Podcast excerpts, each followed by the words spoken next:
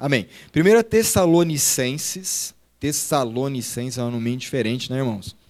É grego. 1 Tessalonicenses. Essa carta de Paulo foi escrita para a igreja em Tessalônica, é uma das regiões ali da Grécia.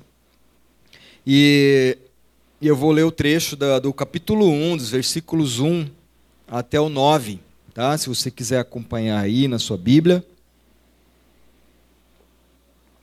Quem está em casa, 1 Tessalonicenses, capítulo 1, versículo 1 a 9. Diz assim: Sempre damos graças a Deus por todos vocês, mencionando-os em nossas orações. Paulo está dizendo isso para a vida da igreja. Lembramos continuamente diante do nosso Deus e Pai o que vocês têm demonstrado, o trabalho que resulta da fé Primeira coisa.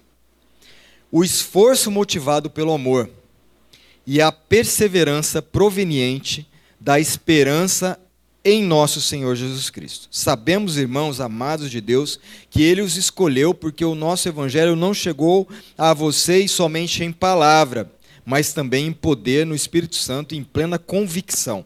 Vocês sabem como, poder, como procedemos entre vocês em seu favor. De fato, vocês se tornaram nossos imitadores e do Senhor. Paulo dizendo, né? Vocês nos imitaram, imitaram a Deus, porque a gente também imita a Deus e vocês então se tornaram imitadores do Senhor. Pois, apesar de muito sofrimento, olha o ambiente aqui, apesar de muito sofrimento, receberam a palavra com alegria que vem do Espírito Santo e assim tornaram-se modelo para todos os crentes que estão na Macedônia e na Caia. Porque partindo de vocês propagou-se a mensagem do Senhor. Olha que legal isso aqui. Partindo de vocês propagou-se a mensagem do Senhor na Macedônia e na Caia, toda aquela região lá. Não somente isso, mas também por toda parte tornou-se conhecida a fé que vocês têm em Deus. E no verso 9, e como, você, é, como se voltaram para Deus, deixando os ídolos, a fim de servir ao Deus vivo e verdadeiro. Olha que bênção essa igreja, não é verdade? Olha esse testemunho dessa igreja que ficou conhecida em toda a sua região lá. É, ela revelou Deus a todas aquelas pessoas pela maneira como diante até de um ambiente, de uma situação de sofrimento, eles mantiveram firmes os, a, a, os valores, as virtudes de Deus. E essa é uma igreja madura, ela, tem, ela apresenta maturidade espiritual. Não é uma igreja volúvel, que balança é, nos seus sentimentos, né? inconstante ela tem uma maturidade a oferecer, porque ela ficou conhecida por uma fé que frutifica em trabalho. É uma fé ativa. Não é uma fé só de, de vir e barganhar com Deus bênçãos. Senhor, me dá, me dá, me dá, tipo Danoninho, aquela propaganda, né? Me dá Danoninho já. Senhor, me dá as minhas bênçãos. Esse tipo de fé. Não, é uma fé que frutifica no trabalho, que uma fé prática, que coloca em prática tudo aquilo que ouve e que crê. Essa igreja ficou conhecida como um amor sacrificial, porque é o esforço motivado pelo amor. Todo o seu trabalho, resultante da sua fé em Jesus, era baseado no amor. Nada era movido pelos seus próprios interesses, mas eles eram movidos por amor, um amor de entrega, um amor que eles entenderam em Cristo Jesus, que se entregou por nós, da mesma maneira, eles então demonstravam através desse esforço, desse amor sacrificial. E terceiro, essa igreja ficou conhecida pela esperança, não a esperança que senta e espera, passiva, mas a esperança que persevera e avança. Amém, queridos? Uma esperança viva e atuante que avança que persevera diante dos momentos difíceis. Ora, ah, posso dizer que a igreja se perdeu nisso, dos nossos tempos. a igreja se perdeu, ela ficou com uma certa inconstância religiosa, uma tendência de viver por aquilo que, que, que nos agrada. Né? Então, é comum as pessoas chegarem na igreja e ver se algo as agrada. Tem alguma coisa, ah, não gostei muito do louvor, não gostei do tipo do pastor, do jeito dele, meio devagar, meio calmo demais, não gostei de tal coisa, não gostei do ambiente, né? Ou não gostei desse trabalho, eu quero algo que me agrada. E a pessoa vai vivendo todos os segmentos da sua vida assim. Não gostei desse casamento, eu quero separar. Você percebe isso no nosso tempo. Cada vez, como diz aquele filósofo Bauman, um mundo líquido, relacionamentos líquidos, amor líquido. Não há nada mais sólido, né? Como há um tempo atrás, onde tudo era mais sólido, os no fio do bigode, não é, irmãos? As coisas aconteciam, era na palavra. Lembra desse tempo? Então, está afirmado? Está afirmado. O que, que, que, que vale? Tem contrato? Não. A minha palavra está empenhada. Vai fazer alguma coisa hoje só com a palavra empenhada. Por quê? Porque tudo se tornou fragilizado, tudo se tornou líquido, os relacionamentos se tornaram frágeis. Qualquer coisinha a gente discorda, porque todo mundo está tentando viver a partir daquilo que o agrada. Isso causa uma instabilidade emocional muito forte, porque assim, se tudo está bom, Deus é bom, Deus é fiel, estou lá pulando, eu estou lá vibrando. Mas se há uma dificuldade, oh, mas que provação é essa? Cadê o Senhor? Que tribulação, né? E a hora está animado, a hora você está desanimado, e, e, há uma instabilidade, e vai se vivendo por essa inconstância, instabilidade emocional. Isso vai trazendo uma confusão na nossa mente, porque a gente passa a pensar o seguinte: se tudo estiver certo, nós ficamos bem. A gente começa a viver para que tudo esteja certo, de acordo com aquilo que a gente imagina que vai nos favorecer. Então, se tudo estiver certo, nós ficamos bem. Mas não é assim que a gente deve viver. A gente deve viver assim: se tudo estiver bem, se nós estivermos bem, melhor dizendo, tudo fica certo. Se nós estivermos bem, se os nossos relacionamentos estiverem bons, bem, saudáveis, tudo fica certo. Não é verdade? Se a gente está bem, as coisas vão se arrumar, independente das circunstâncias. O problema é que nós passamos a viver pelas circunstâncias. Nessa, nesse tipo de vida, né, tentando deixar tudo certo para que a gente fique bem, é, até fiz, fizemos um casamento, ontem eu citei isso, no sentido assim, que antes, pensa lá na, nos avós, né, naquela geração, o pessoal casava com 14, 15 anos. Não é verdade? 13, 14, 15 anos estava casando já. Por quê? Qual que era a mentalidade? Nós vamos construir a vida juntos. Aí tinha 10, 12 filhos. né? Você chegava num, numa festa com cinco filhos, o pessoal fala, cadê? Tá errado, cadê os outros filhos? Chega hoje com cinco filhos, fala, tá errado, está acontecendo? Por que esse monte de filho? Então mudou o perfil, gente, mudou a sociedade, mudou o jeito como a gente vive.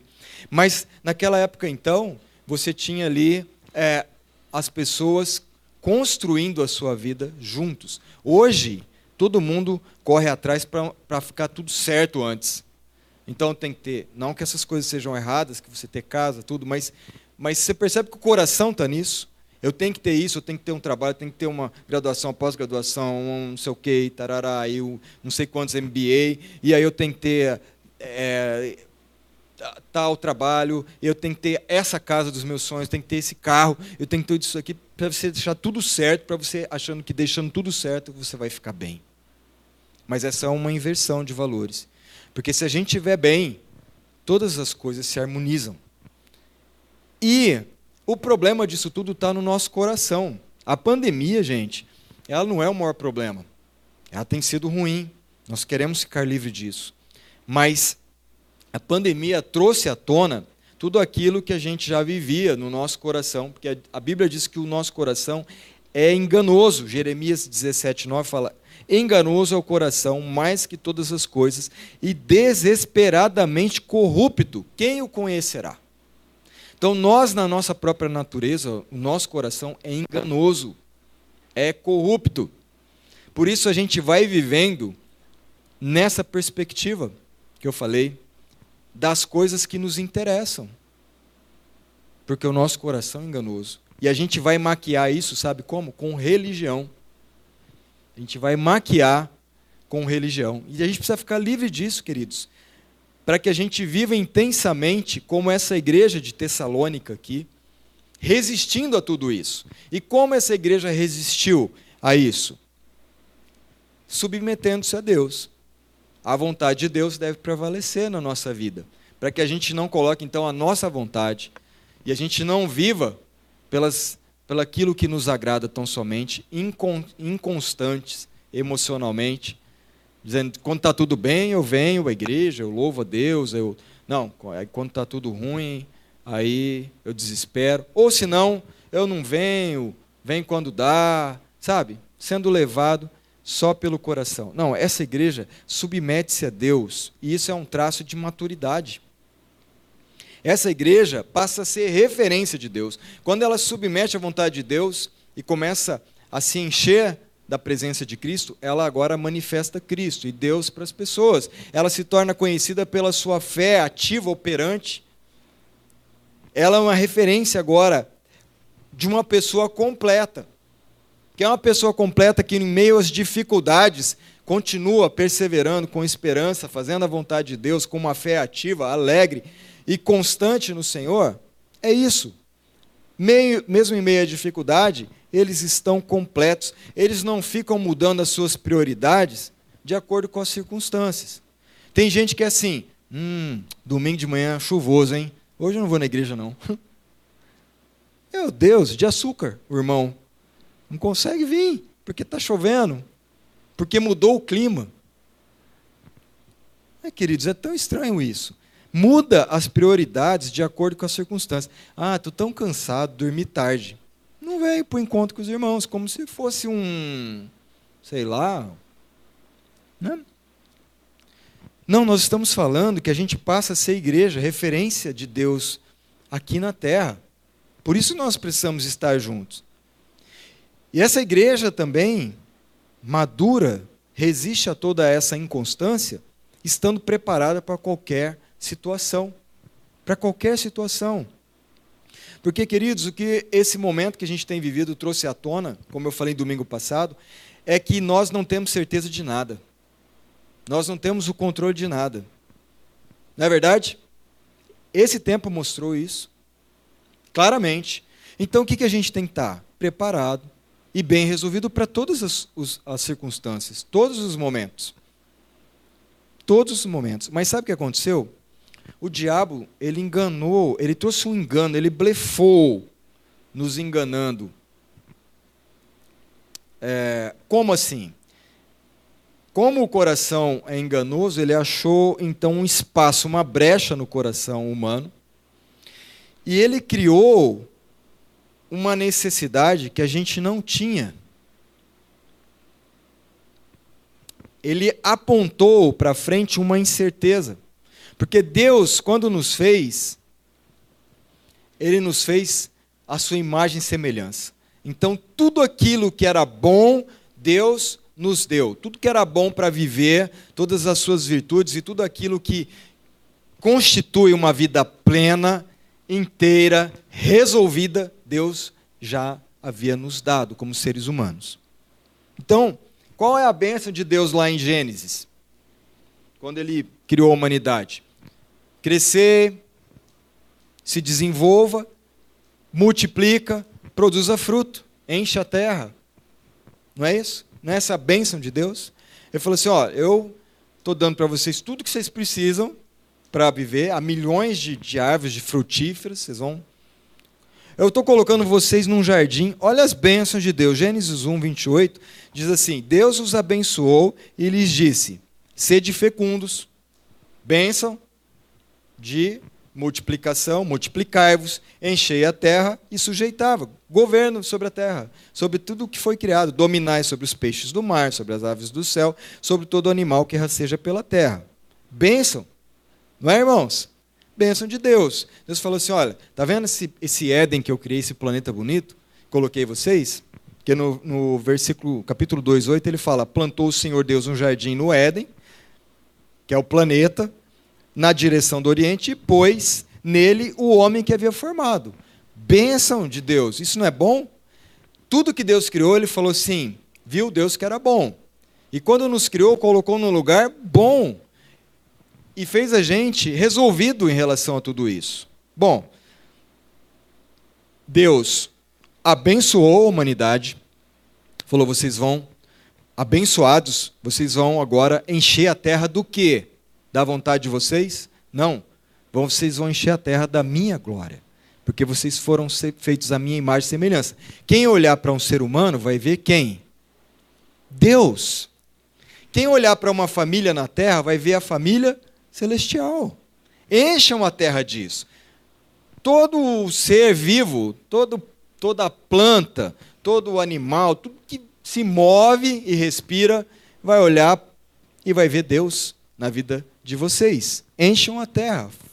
Então, governem tudo isso.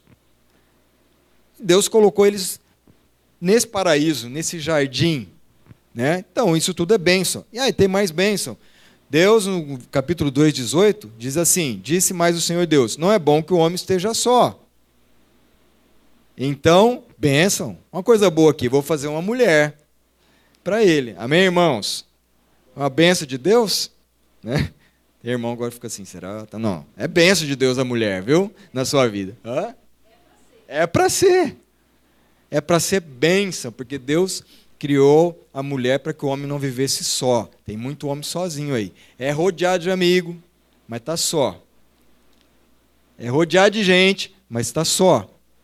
Deus fez então a mulher para que fosse auxiliadora, para que fosse ali, formasse a família, e Deus abençoou. Né? Mas o diabo jogou uma incerteza. Então tudo que já, foi, já tinha sido dado para os seres humanos está completo. Deus nos fez completos, a sua imagem e semelhança, nos colocou num lugar maravilhoso e falou: cuida de tudo isso. Amém, está tudo resolvido, irmãos, não precisa de mais nada. O diabo pegou e falou: ó, oh, no dia que você comer desse fruto, vai se abrir os seus olhos e vocês serão como Deus. Olha que mentira deslavada. Eles já eram como Deus a imagem e semelhança de Deus. Quando Deus coloca um, uma árvore e fala, desse fruto vocês não vão comer, é um ponto de obediência. Tudo vocês podem comer. Mas esse ponto aqui significa: vocês foram criados livres, com livre-arbítrio, com poder de decisão, mas esse é o ponto de obediência, para que tudo funcione de acordo. O diabo vem e fala assim: não, quando vocês comerem isso aí, aí que vocês vão ser como Deus, conhecedores do bem e do mal. E aí o diabo acha um lugar no coração humano para plantar, então, criar uma necessidade que não existia e confundir isso, jogar uma incerteza acerca da certeza que a gente já tinha de viver plenamente a vida com Deus. Queridos, é isso aqui que a gente tem que entender. Amém? Porque a gente vive inconstante, buscando o nosso próprio interesse, as nossas coisas. E a igreja passou a viver esse tipo de vida. E aí isso nos distancia de Deus. Porque a gente tem que viver em toda e qualquer circunstância, situação, inteiros, cheios de Deus, plenos, à imagem e semelhança de Deus, porque nós já fomos resgatados por Cristo Jesus para viver novamente dessa maneira.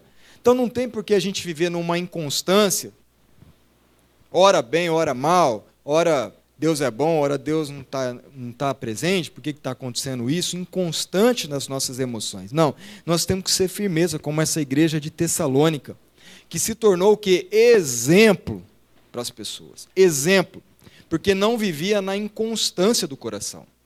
Querido, se a gente deixar, o coração é enganoso. E em nome de Deus, a gente faz as piores coisas para o outro ser humano. É triste isso, mas é. Em nome de Deus, a gente se divide, a gente faz um escarcel, a gente fala, não mimimi, não gosta aqui de você, não me cumprimentou, vou para outro lugar. Sabe? Não. Isso é infantilidade. Igreja madura é aquela igreja que não vive pela inconstância do coração. Ela vive pela certeza do que Deus diz. O que Deus diz na sua palavra é a certeza para a minha vida.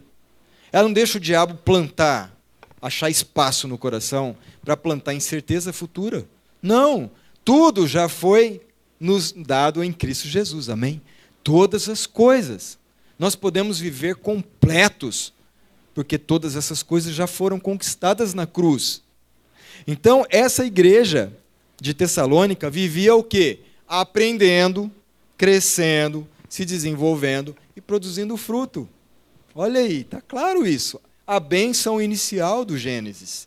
Uma igreja que entendeu que ela precisava o quê? Crescer, ser abençoadora, desenvolver a sua fé de maneira prática, que era revelada no seu trabalho, no seu serviço. Por isso nós estamos convocando os irmãos para o voluntariado aqui, para que a sua fé seja uma fé prática, entregue uh, ao serviço do Senhor.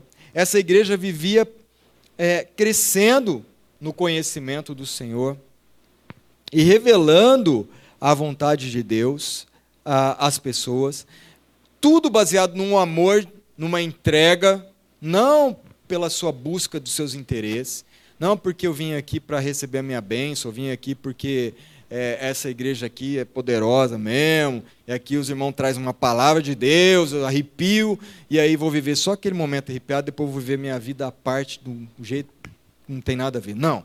Estamos falando de uma transformação na nossa mente. Essa igreja de Tessalonicenses foi transformada. No seu entendimento, vivia um amor sacrificial, um esforço motivado pelo amor. Os irmãos estavam movidos pelo amor é, de Deus em toda a sua ação. E, e uma igreja esperançosa, uma igreja que perseverava, que avançava, cheia de esperança, num momento difícil, irmãos, que está no texto.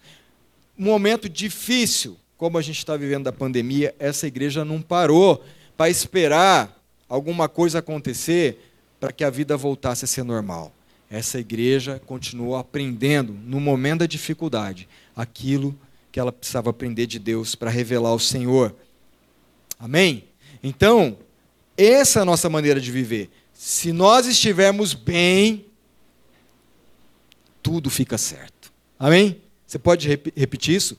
Se nós estivermos bem, tudo fica certo. É assim que nós vamos viver. Por quê? Porque Paulo, o apóstolo, deixou bem claro isso na, na palavra para a gente lá em Filipenses 4,12. Ele fala assim: gente, eu sei o que é passar necessidade, eu sei o que é ter fartura. Eu sei o que é estar necessitado e ter abundância de coisas. Aprendi o segredo de viver contente em toda e qualquer situação. Olha um cara resolvido. Olha um cara cheio e íntegro, cheio de Deus. Eu aprendi o segredo de viver contente em toda e qualquer situação, seja bem alimentado, seja com fome, tendo muito ou passando necessidade, porque tudo posso naquele que me fortalece. Amém? Quando a gente pega só o versículo 13, a gente fala, tudo posso naquele que me fortalece. Você fica até forte, né? Você vem e fala, não, posso todas as coisas naquele que me fortalece. Mas esse versículo está dentro de um contexto que Paulo está falando. Eu aprendi a viver não pelas circunstâncias, mas viver bem em toda e qualquer circunstância. Porque quando eu vivo bem, então todas as coisas se acertam. Independente de ser pandemia, de uma outra coisa, de um momento de abundância ou de escassez. Porque o perigo, perigo da escassez é a gente se tornar amargurado. Então, se a circunstância é de escassez, você vai, pode se amargurar. Se a circunstância de abundância, é pior ainda, que você pode ficar prepotente achando que você é o dono da balachita, que você que comanda tudo. Paulo não se deixava levar nem por uma circunstância, nem por outra. Ele falou: eu, eu passei por todas essas circunstâncias. Eu sei o que é ter necessidade, mas eu sei o que é estar muito suprido. Nenhuma dessas coisas move meu coração. Eu não vivo por um coração enganoso, eu vivo por uma fé no Filho de Deus. E eu aprendi, é um segredo a ser aprendido, irmãos. Aprendi a viver contente em toda e qualquer circunstância. Então, leve isso para a sua vida hoje. As circunstâncias podem mudar. Não mudaram? Hoje nós estamos aqui tudo de máscara, passando álcool gel, dando toquinho. As circunstâncias mudaram. Daqui a pouco elas podem mudar novamente. Mas a gente não. Por que não? Porque os valores de Deus são eternos. Não mudam. Então, se você tem eternidade dentro de você através do Espírito Santo de Deus, o valor e a virtude do amor, que é o que essa igreja começou a desenvolver, tudo que eles faziam era baseado no amor. Esse é um valor eterno. Não muda. Independente do, da pessoa responder bem a você ou não, não muda. Você continua oferecendo o quê? Amor. Ah, mas a pessoa não falou mal de mim. Eu continuo oferecendo o quê? Amor. Ah, mas a pessoa não, não se engajou nisso. Eu continuo oferecendo amor. Perdão, paz. Ah, mas aquele lá, ele não, não reconhece que está errado. Eu continuo oferecendo perdão. Eu continuo oferecendo paz. Eu continuo oferecendo um coração livre de qualquer sentimento ruim. Por quê?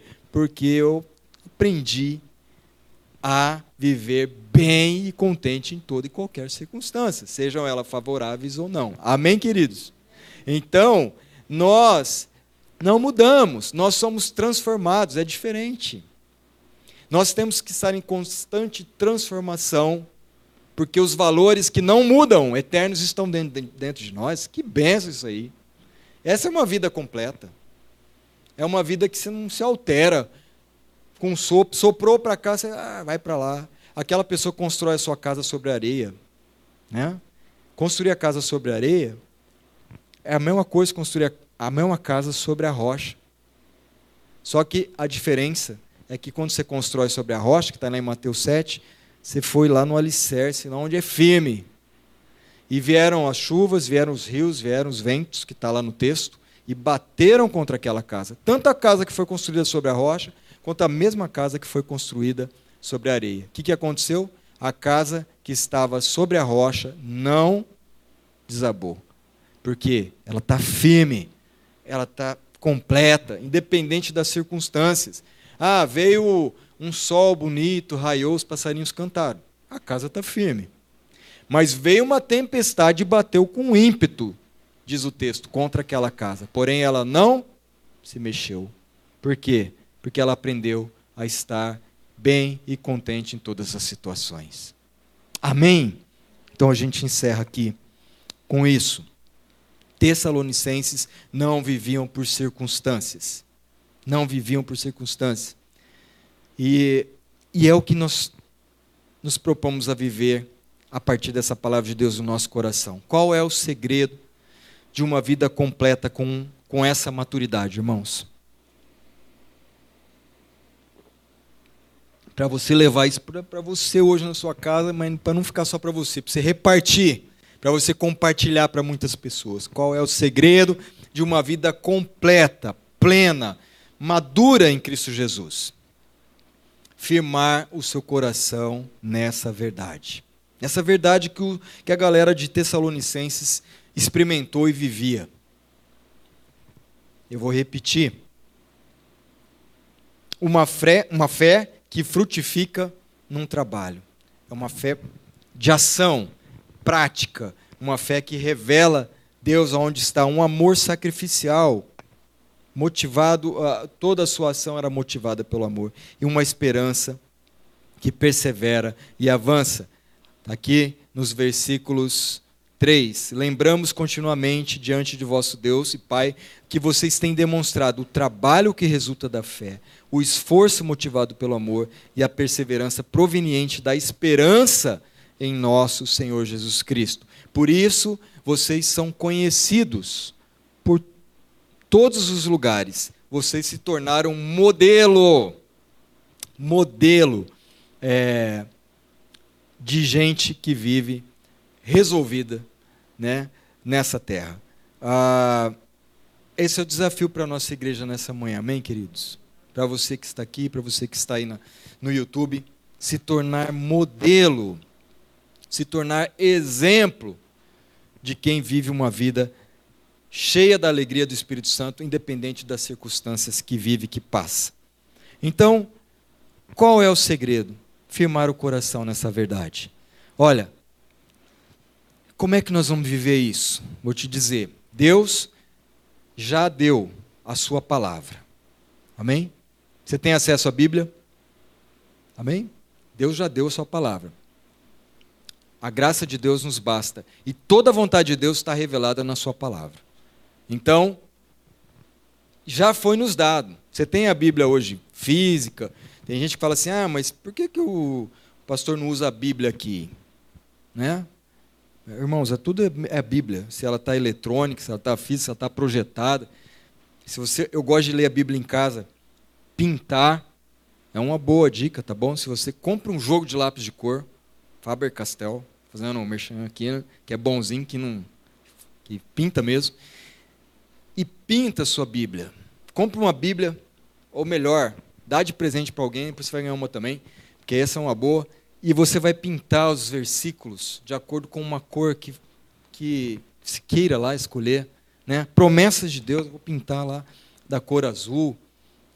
É, tudo que é ação minha, eu pinto da cor verde. Então, quando eu bato o olho ali e falo, isso aqui eu, eu tenho que fazer. Né? E aqui, tudo que é louvor e adoração, pinto de laranja. Faça isso, irmão, porque Deus já deu a palavra. Se você não ler, se você não meditar nela, você nunca vai ser completo. As circunstâncias vão te levar para lá e para cá. Você vai viver ansioso, você vai viver é, levado por essas coisas, fragilizado, e vai se esconder atrás da religião. E essa não é a vida que o Senhor tem para você. Deus tem para você uma vida que cresce, que frutifica e que revela a presença dele nessa terra. Crescei-vos, multiplicai-vos, enchei a terra da minha glória. É isso.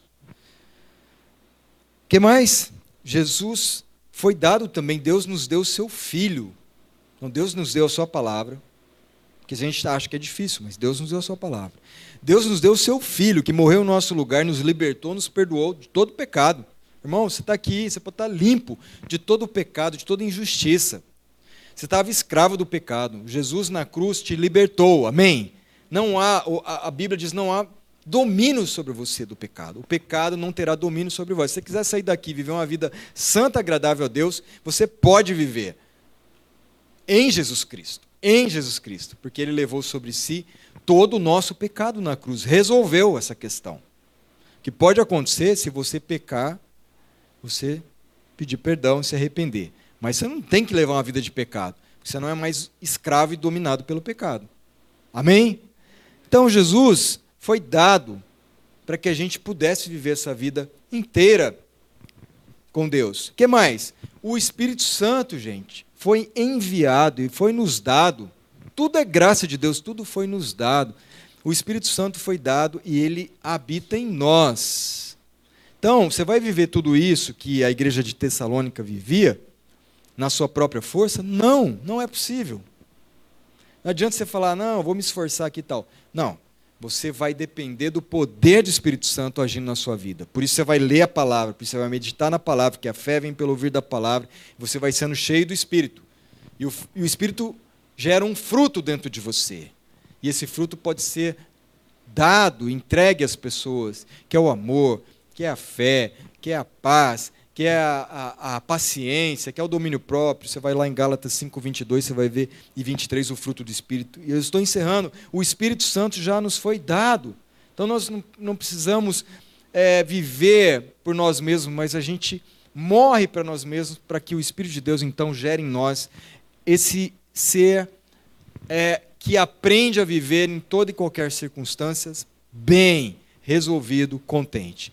E por último, queridos, Deus nos deu a igreja, os irmãos, a comunidade da fé, a família da fé. Você pode contar comigo, eu posso contar com você. Querido, nós vamos orar. Ore por essa pessoa, interceda. Vamos visitar fulano, vamos entrar em contato, vamos cuidar das vidas, vamos servir. Deus nos deu a igreja para que a gente chore junto, se alegre junto, esteja junto de máscara, ou sem máscara, ou se abraçando, ou não se abraçando. Nós aprendemos a viver bem em todas e qualquer circunstâncias. Por isso tudo dá certo. Amém? Que Deus te abençoe poderosamente. Medita na palavra, queridos. Medita na palavra com os irmãos. Por isso que a célula não é uma reuniãozinha que a gente inventou. É um tempo de meditação na palavra, junto com os irmãos, para que a gente aprenda a viver bem em todas as circunstâncias. A palavra-chave aqui de Paulo em Filipenses é aprendi a viver bem. Aprendi a viver contente. Ninguém nasce sabendo. Paulo falou: Eu aprendi. Nós vamos levar essa palavra para a gente. Aprenda a viver bem, contente, resolvido em todas e, e quaisquer circunstâncias. Em nome de Jesus. Se nós estivermos bem, tudo fica certo. Se a sua família estiver bem, seu casamento estiver bem, tudo fica certo. Se a sua vida com Deus estiver bem, todas as coisas se harmonizam. Não inverta isso. Viva isso para a glória de Deus, você vai ver que bênção. Poder de Deus agindo em nós aqui e a gente é, levando tudo isso para frente em nome de Jesus. Amém? Vamos orar.